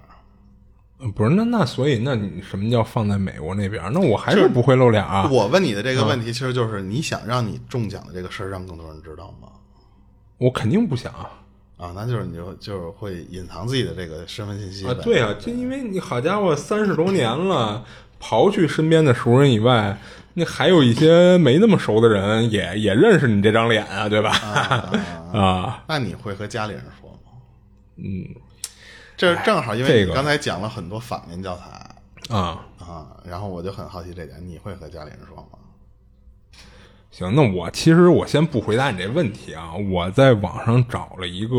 案例，然后他这个案例其实呃我不太好去评价它对与不对啊，然后你听我先给你讲讲，嗯，而且就说实话，他这个案例的真假性我也不敢说啊，他说他中了五注某某，呃奖，然后最后总共是九千万，嗯啊，然后他税后呢到手是七千两百万。他说，对于一个四五线的小县城的人来说啊，这无疑就是三辈子都花不完的巨款，啊就就是三辈子，就是你刚才这说法。然后他没有告诉家里人，他先是还完了自己的贷款，然后把七千万大额存款存起来。然后呢，他还有一份儿就是当时还有一份月入五千的工作可以干，他也没有辞职。他以前呢是着急赚钱，他说现在反而倒是没有什么紧急的事儿了，于是他就决定练练字、看看书，另外学学外语。然后呢，他给家里人说什么呀？说找到了一个好工作，是月入两万的那种。然后朋友圈呢，他时不时的会发一些炒股、基金的消息啊，然后一点儿一点的释放存款。他先不买车，也不着急买房，因为他觉得两百万其实也就听个响儿，一一浪就浪光了。他说：“人是会受环境影响的，要是有人知道你有七千万，其实会不停的想方设法的让你把钱给花出去。”就跟那大衣哥一样嘛。啊，所以其实啊，他的决定是谁都不告诉，就没人知道你到底多有钱。其实这会儿你就是最有钱的啊！我是看到这么一个而案且例，啊也是最安全的。嗯，对，对，所以其实我在看他这案例之前啊，其实我自己的想法是说，我肯定会告诉我身边最亲近的人，就比如说我媳妇儿、我爸、我妈啊，或者甚至我媳妇儿的爸妈什么的。然后呢，但是他们也会有一定风险，把你的事儿泄露出去。哎，对，就是其实后来我也犹豫了，犹豫的点其实就在这儿，就是因为他可能啊，他也明白，就是如果这个事儿说出去了，让别人知道了，比如说也是让你的另外一些亲戚朋友知道了，那就跟不见得是直接说好事出来是一样的。哎， 对，不见得是好事儿，所以就是他们肯定会有这想法，但是我在担心的是，就是有时候会控制不住，就不是说想炫耀的心控制不住，而是说，比如说啊，你真看到人有难了，哎，对对，比如说人家不知道你们家有钱，就可能就是平时跟你诉苦聊天儿，让你比如说你你爸你妈或者你媳妇儿知道了自己的一个亲戚真是有急事儿有难了，真是急需一笔钱，那他就会想，那是不是我们就能帮他一把？那如果有了这种口子以后，我觉着或多或少，慢慢的，你这个事儿早晚会曝光。对对。所以我最就开是始其实特别纠结的一个事儿我最开始也觉得说要不要和家人说，但是因为嗯这不是都是相当于咱俩的白日梦嘛。啊，对，就我我最开始第一反应就是要说，嗯。要哦说，那但其实是咱俩一样嘛。对要说，但是我我的意思是说哪种方式呢？嗯，中了一个亿啊，咱们不是一直都是假设一个亿吗？，对对对，中了一个亿，我只跟家里人说我中一百万，啊、然后呢，剩下的钱我是不会说的。我只是比，要不就我干脆连这一百万我都不跟家里人说，要不我就是说我只中了这这这一百万，就这么少。但是如果比方说真的有这种像你说这种需要的话啊，我会以一个类似于咱们比方说，哎，这个比方说电台挣钱了，或者说我一直偷偷接私活儿哎，那你看你跟刚才那个案例就就是一个意思了啊、啊、就是我以一些我这个是正常收入得来的钱，以这个名义再慢慢的释放自己的这个奖金的款。对。但是我如果要是遇到了那种像你说救急，嗯那种，嗯，可能会拿出一小部分钱来，因为比方说啊，你这个病，然后突然说，啪，我得需要一百万，啊、那我对外说我就是有一百万，我不能全借给你，对吧？嗯，我可能先借你几万，如果不够，我再慢慢就一点儿很难为难挤给你。嗯但是这个钱我借给你，就跟咱们说那种朋友之间借钱的那种似的，就是你要做好准备，就是说这钱我就要不回来了。哦，你是这个想法？对对对，我就嗯打着就是说我不让你对方还的这种，你不是救急吗？你先救命去啊如果不够，我再啊给你想对，办法、但我肯定会跟你说，就是肯定是要还的，但是其实我并不会逼那么紧。对，但是如果要说啊，这现在就比方说有这么一个某某某一个朋友吧，咱们因为不能拿朋友开玩笑啊，啊他拿这个钱就要等着救命的，嗯就好比现在就缺一百万来移植个什么什么东西，啊那那个钱我可能我会给你全出，就是命要紧我会给你全出，啊但是呢，我会跟你说一个条件，就是说你不要问我这个钱是从哪儿来的，我从哪儿给你找的这个钱你不要去管，嗯然后我先把你的命救救了之后呢，你愿意还是你的事儿，但是我不跟你要，啊就是那只能我就是这样，那就是说实话，那就是碰上极端的情况了，就是这种情况。对但是如果你要是说拆借，就比方说临时的需要多少多少钱那种，嗯我就可以就一就是直接跟你说，那那我就不要了，就是因为我避免就是说最后因为比方说借你两万，我中了一一百万，然后借你两万，我天天追着你两万要，嗯我避免那个，那我就直接跟你说了，就嗯我那我就不要这个钱了，就是那我个人的感觉。嗯。那其实，那你会不会担心，就是呃，借出去第一笔以后，就会有人知道，哎，你中了一百万，慢慢的就会有越来越多人因为各种理由找你借钱。可能会啊，可能会啊，对啊。但是如果那那就实在不行了，就是我不说。就是，但是如果要是我不说啊，其实那我后面很多事儿我做不了。 啊，对啊，对，所以我觉得以我现在自己的这个性格来说啊，我可能会说，但是就像我刚才说的那种，就是我只中了非常小的一部分，这这一部分钱呢，可能就是，嗯、不能说大部分人啊，就是说，嗯，大多数人如果这个钱来说是挺多，但是不至于多到那种让人。想跟你就是借完钱不还的那种程度，啊就好比就是一个五十万、一百万，嗯，就好像就是确实你，比方说我有一门手艺，我能挣到这个钱，垫垫脚也能挣到，让你怀疑不到的那个地步，嗯这样你就不会怀疑到我是不是中了更多的钱。我是自己这么认为。哎啊，但如果要是真有这么一天，你中了一个亿，就就拿一个亿这个标准啊，嗯，你想第一件事儿干什么呀？第一件事儿先把信用卡还了呀，对吧？啊，嗯，然后其实我的想法也是，就是一肯定得规划一下这笔钱。一个是我想的是先给四个老人规划出一部分养老金来，嗯，然后剩下的钱呢，呃，就是比如说啊，我规划出有一部分钱作为一个活动资金，哦我就问你第一件事儿，你跟我说那么多干嘛啊呀？，对，第第一件事我说了，先还信用卡呀，啊先把信用卡还了呀，嗯。嗯，接着上班吗？这个事儿啊，其实我我是什么呀？我可能会先去旅旅游，长长见识，嗯开开眼界。但是呢，其实你旅游这个事儿啊，你不可能说你旅游个十年二十年就不回来了。 啊，对对，这我觉得你可能，比如说逛个一年两年的，你可能就会腻了。其实啊，那这会儿呢，其实我还是想，就是如果就是这会儿自己通过旅游也在不断就思满考嘛满，足了啊，回不来不了是说满足了，而是说其实这个过程你也会在思考，你想想就是有没有自己特别想干的事儿。啊，啊、就是抛开你现在的这个职业啦，或者说你现在在做的这些工作，有没有你特别想干的事儿？就是你能从干这个事儿不为了挣多少钱，但是我能从中得到快乐，虚伪。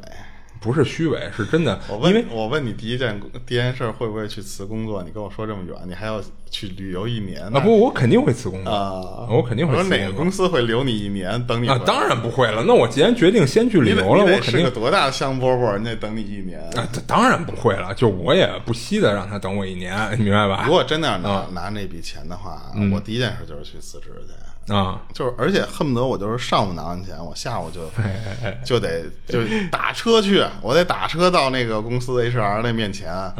我跟他说，我说那次给给爷办离职呃，世啊没有界那么大，我想去不是看啊没有理由，我不去看去，我没有理由，我就不想干。你马上立刻马上给我干这件事儿，啊，但人家那个辞职的那个表格上得填一个辞职理由，没有然后你就跟他说，没有你就看着填，爱没填什么嗯不是我就填写什么。没有啊，我就没没有道理，就是想想不想在你这儿高就了，行吗？啊啊！但是我其实除了这件事儿，如果我不干这件事儿的话，我其实第二件事儿其实一个非常小的愿望，嗯我是想清空我那个手机淘宝的购物 车，就因为我说实话，前两年我突然看到这种有一些很好的行为，但是说实话，我很羡慕啊，什么叫很好的行为？就是年底的时候，那个老板说某某某一个活动年会的时候哦，比如说中个大奖是清空你的购物车，啊，然后我就说怎么有这么好的老板呢？所以我其实一直有一个就是小奢望，就是我会存一些不切实际的东西到我手机的购物车里。嗯，然后呢，我就巴不得哪天如果碰到一个就等着哪天能嗯清空的某是吧某贵人，他说：“哎，我给你清空这个购物车。”啊，但是如果没有那个，我自己有了这一个亿，啊那我第一件事，那我就自己满足我这个愿望。因为说实话啊，你能存在淘宝购物车里的，只要你不是瞎填，嗯，那个金额不会很高。你觉得不像网上有的那个存了一个一一栋房的那 对种，我刚才就是想说这事啊儿。就是除了那种，说实话是有点极端哎了。，这贵人一打开你的购物车，那好几算套房。你那个就是在惹惹，你就是在得罪人。嗯所以说其实正常来说，你放在购物车里的东西，就是你能垫垫脚，满足你的一些价格，我觉得是那样。所以我其实除了如果不是辞职，那第二件事就是清空购物车，就这两件事，总有一件事先干的。嗯嗯，要不就是什么呀？就跟就是我刚才我说那种，就是说那直接存银行，我什么都不想，我先把这钱存银行。嗯，第一件事就是存银行摆烂去。嗯，对对对，我看到有一部分网上的人，因为我去搜了一下这种，因为这种不切实际的这种幻想的这种东西很多嘛，他们其实就像刚才你说的那种，就是给家里的人，嗯，让他们的这个。他的方式是说，就给以他们的名义，每每一个人的名儿底下存点钱，啊，让他们至少就是说，嗯，后面的日子能稍微好过点儿吧，不一定说就是说就是一事下无忧富啊了，对，对对对对，我自己其实说实话，真如果拿到这么一大笔钱来说啊，目前的状态，其实我是很难做到像刚才 AI 说的那种方式的。啊，对，真的马上能冷静下来，想到就是说我得先规划。嗯，其实说实话，真的我是做不到的。我真的虽然我现在说没有没有没什么钱啊，但是你如果突然给我一笔很大很大的金额的时候，我真想不出来你要去消费成什么。我我没有一个说必须买豪车呀，或者说是买房，就是说怎么住在必须二环里的那种那种心态。我顶多可能就是把咱们现在就是说录音的这这屋稍微整吧整吧，啊，顶多就是说那咱录音这屋有什么可整的呀？就比方弄点隔音棉，啊弄点什么什么的，就是稍微弄得更高端一些，这那其实也就够了。啊，那其实这那我这么问啊，就是如果中了这笔钱，你这电台还做不做啊？哎，这是我最后的一个问题啊这个我现在先不不回答你。啊，行，然后其实大部分我觉得中国就是有一个特别传统的美德，嗯就是老想着孩子。虽然我现在没有孩子，嗯就是我看到网上有很多那种评论，就是说剩下一部分钱，等着，比方说，甚至孩子有工作的时候，他用这笔钱资助孩子去，比方北上广一些一线城市发展，嗯要么就是直接就把这些这些钱留给孩子，就存在银行，让他拿着这个钱吃老本儿、吃利息。嗯就我看到很多这种，说实话，在外国我是很少搜到这种新闻的。哦，就是咱们国家有点儿真的是穷惯了的那种，就是呃你自己可能先先想不到说给自己怎么消费。好多人的第一个想法是说先给孩子存一笔钱，对，其实这个我觉得很正常，我我也想过这个问题。但是其实我给他存这个钱，不是说为了让他去什么更高的地儿去发展什么的，其实我就是想让他过得轻松一些啊，别有那么大压力。因为现在说实话，中国这个社会卷的也挺严重的了，那不是废话吗？啊是，关键是我觉着啊，如果我要是能把这一笔钱利用好的话，我的孩子应该不会为这些事儿。啊，那当然了，因为你有一前提条件啊，你就是把这个钱利用好了我呀。这边只要把这个节留住了之后，后面的事儿不用我再额外的再去啊，看。那肯定因为啊，如果我要是控制不好这笔钱，我早晚要动我给孩子存的那笔钱。嗯，我个人感觉是这样。你因为是这样啊，就是你比如说啊，你这个钱其实你规划好了，那规划好了是什么情况啊？就说白了，你可能到你老死那一天，嗯，这个钱你也不会是给他花光的状嗯态，对不对那时候？花那三 倍嘛，那最后呢，其实不就是留给你的孩子吗？对吧？所以你这个前提条件其实就是，呃，就是很无敌，就是啊，那我要问你，第一件事儿就是刚才说，就是怎么怎么花这笔钱嘛？嗯，那你除了这件事儿以外啊，我很好奇一点，就是说，那你当天得到这笔钱的时候，当天怎么过？当天怎么过是吧？嗯，嗯哎呀就我非我因为我想过这个问题，所以我就很好奇别人的想法。啊，当天我先跟你说说我的吧，就是这样，你可以可以有个参考。如果要是在二十多岁的那会儿，啊我肯定说实话，二十多岁我是控制不住我自己欲望啊的，所以我当年肯定会第一想法就是一个亿用来买房买车是肯定绰绰有余，而且剩下很多我也不用担心造完了嘛。啊，所以直接就提房提车去了对，就直接就是在电视剧里看到那种，就是看到这辆车，啊，啊 买啊，那个刷一下卡啊，就是那种，然后买房就是看那我要最好那套房，就是二十多岁真的是会可能会控制不住，嗯但是我说实话，真是没有那种，到现在我也没有那种，就是说我必须得把我全身这一套都换成就是一套名牌儿什么的。我二十多岁没有那个，但是我顶多可能是因为北北京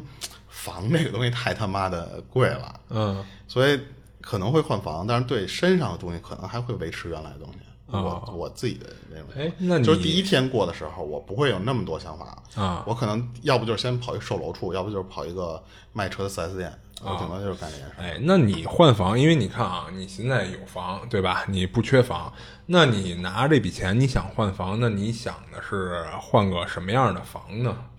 就是你觉着是怎么提升一下你的居住环境的？有两种方式，嗯，一种方式呢是说俗气一点的啊，哦就是往市里换。嗯要市里换的原因是因为我想，可能就是这么多钱的话，交通更便利一些。哦然后第二种方式呢，就是更实际一点的方式啊，就是我一直梦想着把我们家对门买下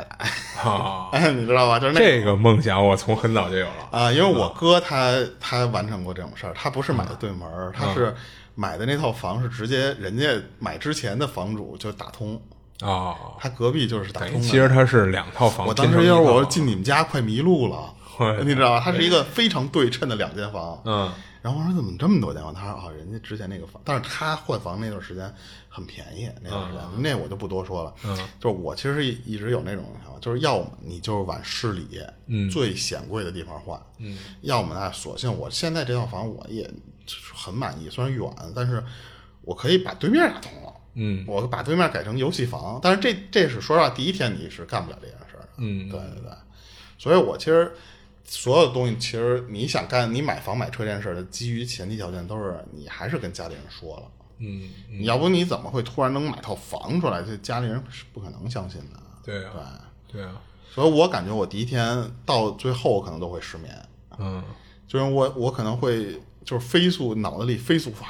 想这些事儿，就是我第二天怎么过就是其实有点控制不住了。对就是你可能比如说真是困了，你想说我别想了，我先睡觉，但是你可能真的控制不住哎，自己那我的再思问绪。你一点，嗯，就是那你你第一天怎么过吧？你先告诉我你第一天怎么过啊？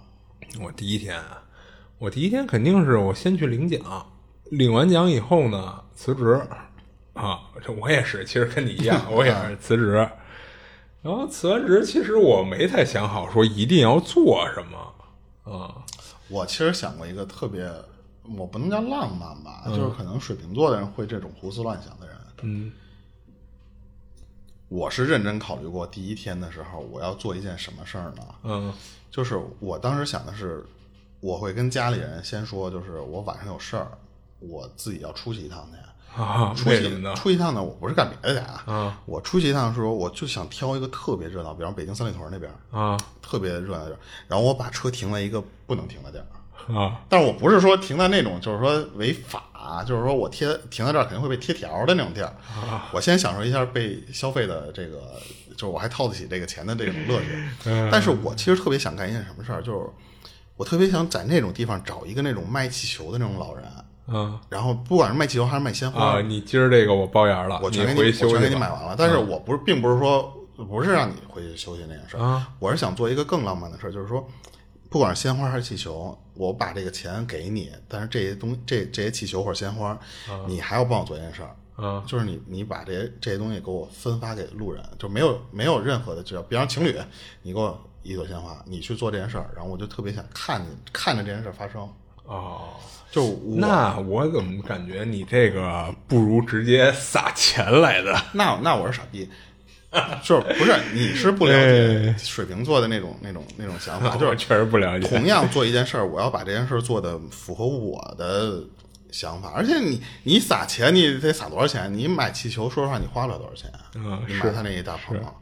然后我再接着回家失眠去。但是我可能做完这件事儿之后，我会觉得。我一是帮了这个人，这个老奶奶嗯吧，就是把她的这些当天的销售额度达到了，啊甚 嗯至今天的销售额度达到。还一个就是做了那种，就是我感觉就是那种只有钱烧的那种人才会做的事儿，就把这些东西分给别人。但是，但是我第一天可能就是想干这种事儿啊。啊，啊，那如果要是说你第一天干完这事儿，你肯定失眠之后，第二天你你再一睡醒过来的时候， 或者说你又失眠了，或者到天亮你哎发现这不是梦的时候，嗯，那你打算接下来怎么办啊？你看，其实我第一天我都没有什么特别想去做的事儿，啊，啊，那你而且我觉得那我你就第一不天如我可能了不会失眠啊，啊，那那你就不如因为我这人困到一定份儿上，我真的会 扛不住的。我我其实想的，说实话，我我想的第二件事儿，就第二天要起来第、第一件事儿，嗯就是我想好好做个体检。 哦，我我我这时候我有钱了，你什么就是病查想来，只要钱能解决的问题，我都会，啊，都会就是去你办看啊，我拿了这么一大笔钱，那我不得活得长久一点儿吧？对对对对，这就是我第二天想的。我得有命花这个钱，因为这是你第二天，说实话已经相对冷静一点儿，你在、嗯你就得开始规划这件事的时候，嗯，我想的其实就是先做个体检，当然这个做体检就肯定就是不光是体检，可能就是各种排查你身体的各种那种病，就是能做多细做多细，对对对，就是你要嗯这会儿最最高规格啊，你最充高规格充分体现自己的惜命属性。啊你把这个科技含量最高的那几个设施都给我用在我 身上，给我查一遍。呃， 就是到医院哪个仪器柜给我上这仪器，啊，那那是妇科，不行查啊，那就归回归到那个问题了。那你这第二天其实说实话已经相对冷静了，嗯就像你刚才那个问题，就是你还接着做电台吗？啊，其实我是挺想把电台一直做下去的，就可能那会儿啊没有什么经济压力，以后就可能做起一些节目会相对更放松一些，嗯，啊，是这样。那你还能沉得住那个心吗？就嗯，想不出来了吧？沉不住那个心了吧？不是怎么说呢？就是因为其实我是觉得做电台这事儿还是挺有意思的，但是只不过因为我们现在做电台，那有一些事儿就是有时候会跟任务似的，对吧？因为你要找一些素材什么的啊啊，你摇外包了，什么？你你把你想把这个哦，不是呃外包不是出去不是不是不是，是我是觉着等到那个时候，就可能嗯，就不是压力了。哎，对，就不是压力了啊啊，就是你可能做起这些事儿会相对更得心应手一些了。对，就因为说实话，很多粉丝都都说你们这个特别干，特别那个什么的。但是我们说实话，做这些节目的时候巨累，就是做完录完节目，说实话，有时候有粉丝说你们怎么这个各种环境音、杂音什么都不剪一下，是因为我们真的没有时间剪。我们前期的时候试过剪，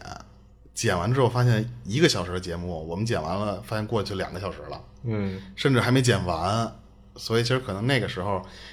我要是我，我可能就直接就外包一部分人帮我好好剪，就啊我可能会是这种。但是我如果这要是我，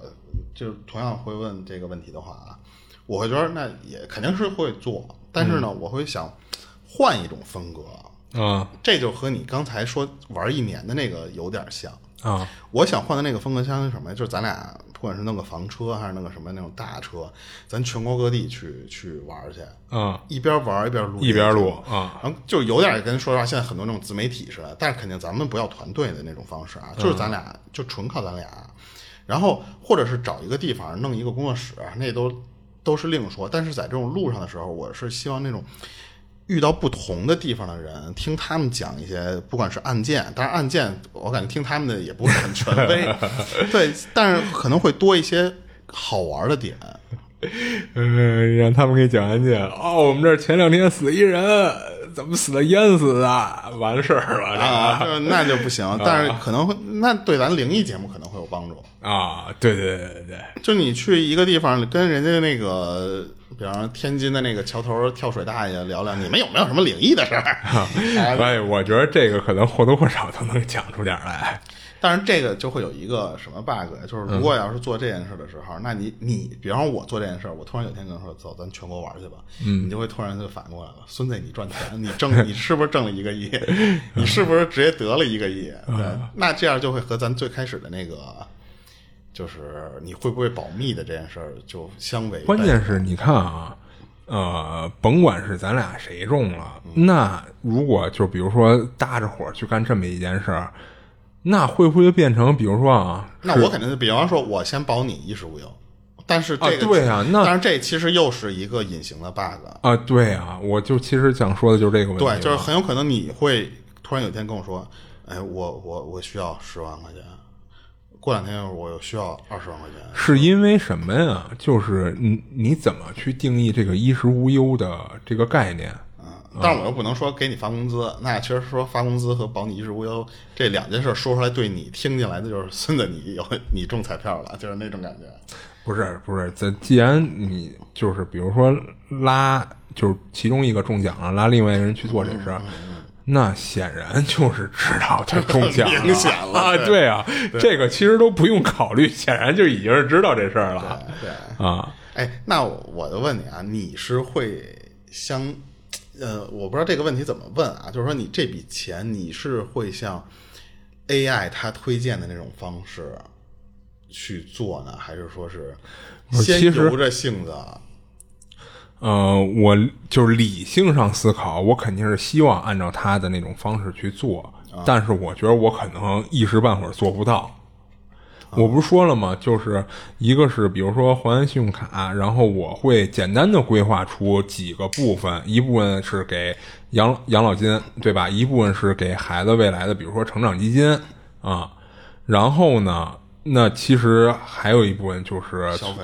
不是存银行存利息，然后我会规划出一部分是认为我这最起码这段时间靠这个钱消费，我觉得我还是能挺享受的，然后我会出去玩儿去、旅游去什么的啊、嗯甚至就我可能想的是说直接带着家人一块儿出去玩儿去啊、就让我媳妇儿也别干了，我其实更觉得啊，就是嗯大部分人的第一反应肯定是先存起来一部分钱啊你对不管是存的什么比例，肯定都是想必须存一部分钱。对对对，但实际上可能会分配到每一个人的时候，他那你说刚才中奖的那些人，他不想着存一部分钱吗？就是留个后手嘛。但是可能啊在贪婪或者说在哎呃对他慢慢的就开始又动那一部分钱了。是是这样啊，就是其实你想存钱的理由是很简单，就是想钱生钱嘛，就是我也不希望这个钱很快就坐吃山空就花空了，对吧？所以我想用一部分钱钱生钱。而为什么那帮人会，呃，就会出现这种花光了，或者说各种投资大项目投资失败，是因为就像你说的贪婪，就是他觉着我存银行的这个利息挣的太少了。不够。我既然有这么大笔资金，我为什么不多挣点呢？于是呢，我就会找一些项目，甭管是说谁给你推荐的或者怎么着，我去玩投资，对吧？因因为我希望我这个钱生钱，钱滚钱，滚得更快一点。嗯啊，那其实往往这会儿就伴随着风险。其实因为我其实做过第二种假设，啊我不存这笔钱。嗯那我比方说啊，一个亿，我平均、啊呃，多长时间会花光吗？嗯或者说每个月能花多少，然后每个月我就可着那个花。啊我其实想过那个，但是就会存在像你刚才那种人的欲望是会变大的，哎会对会对无底洞的，哎，你可能现在想，其实我一个月花不了多少钱，我就是你现在让我想破脑皮儿，我可能都想不出。比如说啊，一个月你就必须花一百万，你可能想破脑皮儿想不出我这一百万该怎么花，对不对？但是当你有了这笔钱，一开始你可能不会花，花着花着你就会了。对。啊，你可能就会发现你一个月花的就不止一百万了，就可能两百万。很简单的一个道理就是，比方说我现在问你，你电脑需要换配置吗？你可嗯能说我不需要，啊，但是我这时候我要问你，我说，那么我如果给你一个四零九零，嗯，你要不要？你肯定说要，啊，对啊，对啊。然后但是你用完四零九零之后，我又突然问你说，我给你一个六十四 G 的内存，嗯，你要不要？你肯定又会说要。但是你你的初衷明明感觉是我其实开始的时候是不需要的，啊，对啊，就是因为可能，比如说我现在已经不玩游戏了，对吧？那我换它干嘛呀？嗯啊，但是有一天你突然打开游戏的时候，突然发现，哎，哎，怎么他妈卡的跟个屁似的？啊我你可能操！就又该花啊了。但我其实有几个，我一直如果真的中了这一个亿的时候，我我有几个特别小的愿望想实现，嗯是因为现在我没有实现的愿望。 啊，第一个愿望，办会员啊、他妈天天凑我会员玩儿啊我我我我说实话，我这么多年来，视频网站的会员没有，啊我蹭你的，蹭我媳妇儿的，嗯，然后没有我就不看啊啊、要不就是网上自己找办法，啊嗯要不就是那种像音乐平台的，就是这个音乐平台没有，那我就去搜另外的，嗯不行，那我就是网上真想，我就去下那个啊免费的。或者一发现都要版权，我也没那么想听这歌儿。真要版权的，我其实真的还付费过，就、嗯就是买 CD。嗯我我其实那时候真的买过，当然现在 CD 越来越不方便了。对，嗯，就是现在电脑都没有光驱了，对所以后来就慢慢的买的少了，但是还是在买。对嗯，这就是我干的第一件事儿，就是不能叫第一件事儿吧，就是我一直想完成一个小愿望。啊然后还一个就是比较报复社会，当然也不报复社会啊。嗯一个愿望就是我一直想买一个京 A 的牌 子，哈哈摩托车牌子啊，因为就是我一直有一个特别恶毒的想法，啊 嗯就是我如果有一天我陡然而富，我乍富小人得小人得志的时候，嗯我买一个京 A 的牌子，我就买一个普通的踏板儿，啊！很便宜的踏板儿，啊我嗯长干。安街十三郎十长安街你上不去，长长安街是不行 的，啊，那个那个违法，二环十三郎那个那个违法，那个二环你也违法啊。我不做违法的事儿，我呢开到国贸去，啊开到国贸之后呢，我就等那个上班点儿的时候，在那个国贸人最挤的那段时间，我把那个京 A 的那个摩托车啪停在某个路口，我就看着你们那帮人在那儿等红灯儿，人挤人。哎，我一直有这么一个，就是如果我真的富到没边儿的那种程度，我想干这么一个事儿，嗯就是想满足自己的一个那种恶恶趣味，就是我想干那个事儿。我最我以前我其实还有一个想法是干什么呀？就是我想，我从来没有做过那种就是二号线坐一天，一号线坐一天的那种情况，那你图什么呢？就是你就在那里面坐着。嗯我以前坐过一趟，就从总站坐到总站，那个我坐过，但是我没有做过说，比方坐一天。啊我我如果有有一天有机会中这一个亿的时候，我真想干一件事，就是上午比方说坐二号线，下午我坐一号线，我就就这么就这么就这么坐着。那我劝你避开早晚高峰。 那无所谓。那个时候，说实话，我身上有钱，我就不在乎那东西了。我就觉得我做这个，我就我再享受最后一次人间疾苦啊！但是后来现在想想就不切实际的一点啊，是因为现在北京地铁太多了，你需要很多天的时候，我可能耐心就已经磨尽了，我就不想干这件事了。但是以前我其实是有这个想法，那时候北京只有一号线和二号线的时候，嗯啊、我是想干这件事儿。但是说实话，就跟你刚才说的是，你没到那天的时候，你真不知道这些钱怎么花，哎就很有可能我在节目里说的好好的，我要存一部分钱，对，等你万一真有了，就不是那么回玛事莎拉蒂 啊，儿。对，就先买着。嗯对我得弄个有车库的房子，就是就可能就变成那样 了然后全北京找哪顿饭最贵，来一顿啊。啊，是吧就？所以，我其实就是在以现在这种贫穷的角度来说，就真的是能想到的这些东西是非常让人看不起，就是有钱人看不起的这种事儿。对，就是因为其实一个眼光和眼界的问题嘛。对、嗯对，但是那你说，如果要是有钱的情况下，你去旅游的那个目的或者那种心态，你是哪种样？就是你不是也说旅游吗？我说的是一边玩儿一边录节目的那种旅游。嗯，这种当时你的那个心态是什么样的？就是你真的是去去放松心情，然后去长见识那些东西吗？呃，还是放说松就是心为情了其实可能就没有了。就是如果你中了这笔钱，你旅游就不是为了放松心情了。啊、我觉得一个是说，呃，因为北京这个没有什么空气，呃，一个是这一点，还一个是北京这个空气条件确实也比较操蛋啊，所以就是你可能也是看看那些比较回归原始的地儿，它空气到底能有多新鲜。啊然后再一个，我真的是说想长长见识，看一看就是各种风土人情，到时候可能就不是说单纯的说，嗯，哎，这块儿有一个呃树林儿，有一大自然，或者说那儿有一山，就不是为了看这些东西了。我可能会特意的去搜一搜，就是哪儿的风土人情跟我现在生活的环境差别巨大无比。我可能会专门去这些地儿。阿 范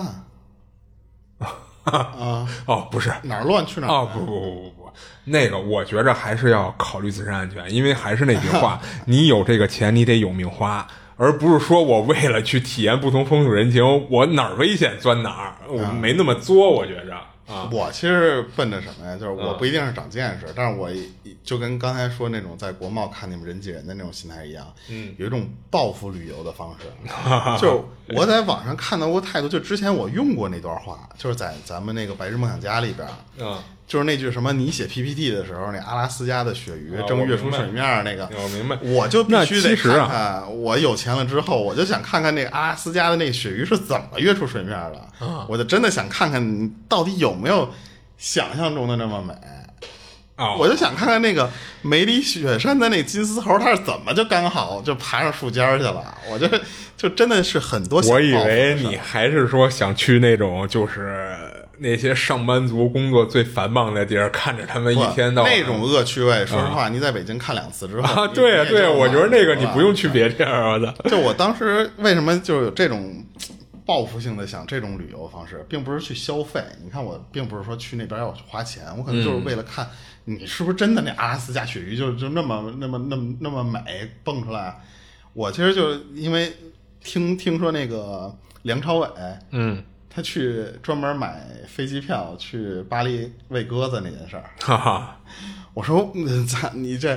你这没道理。你说实话，这种这种事儿你做出来有点儿就是太太让人生气了。就是你有钱，那我没确实没有。但是如果等我有钱的时候，我也想看看，就是巴黎那鸽子到底和这个别地儿的鸽子是不是不一 样呃跟北京鸽子笼里那些鸽子有什么区别？啊？就是到底它是不是爱吃我手里这小米儿？啊对我其实是有这种就是别人完成过的那种事儿，我想看看到底有没有那么美丽。什么布拉格广场啊是吧？对，放飞和平鸽。我其实就是一直在想，之前就说什么东极岛什么最东边儿什么的，我还专门查这个东西，就是嗯说最北边儿、最东边儿什么的，我还真想就是因为有钱了之后去看看，可能没钱的时候你去那一趟挺心力憔悴的，但是有钱之后你就真的是可以，我就站在最东边儿的那个地方，我看一看。到底中国最这么大的辽辽土的这种地方，就是幅员辽阔嘛，我看看最东边儿到底是一什么样儿。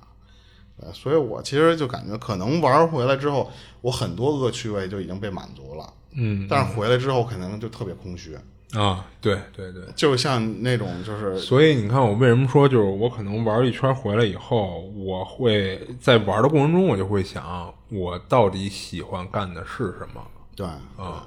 然后还有一部分就是做公益，啊？就是这个可能是有点站着说话不腰疼，嗯对，就但是我是确实见过很多那种